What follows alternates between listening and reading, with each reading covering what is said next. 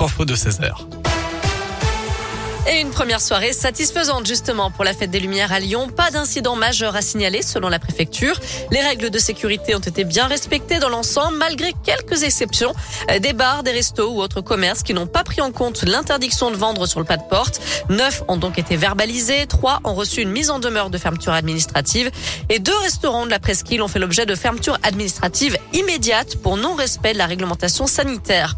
Je rappelle que le port du masque est obligatoire sur toutes les animations de la fête des Lumières à partir de 11 ans. Le pass sanitaire est exigé à certains endroits et il est interdit de boire ou de manger sur la voie publique entre 18h et 2h du matin.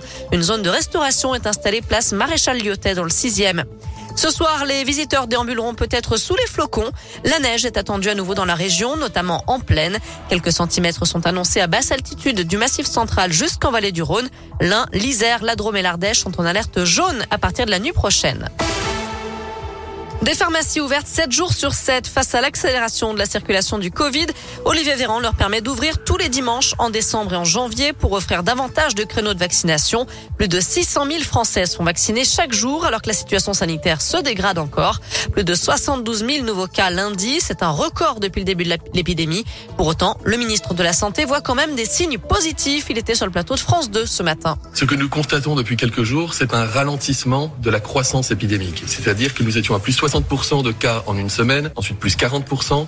Désormais, c'est entre plus 25 et plus 30%. Ça ne veut pas dire que nous sommes au pic, mais ça veut dire qu'il pourrait se profiler d'ici à la fin du mois si nous continuons et si nous multiplions les efforts du quotidien. Nous n'avons pas besoin d'imposer des restrictions, puisque les Français savent comment se prémunir du virus. C'est l'apéritif entre amis qu'on va annuler, même si c'est la période de fin d'année. C'est les moments de relâchement où on enlève le masque trop facilement parce qu'on se, se sent à l'abri en famille ou avec des amis. Et pour contrer cette cinquième vague, le plan blanc va être progressivement étendu à tous les hôpitaux de France. C'était déjà le cas en Auvergne-Rhône-Alpes depuis hier. Il était l'un des seuls à proposer des masques quand toute la France en cherchait. Un vendeur de masques FFP2 périmé a été condamné à un an de prison et 100 000 euros d'amende. En février 2020, il en proposait une grande quantité sur Internet. Un acheteur de l'un lui en avait d'ailleurs commandé 90 000.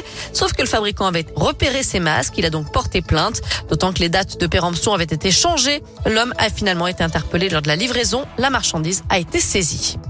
Un mot de sport avec du foot à suivre ce soir. Sixième et dernière journée de poule de Ligue Europa. L'OL reçoit les Glasgow Rangers à 18h45.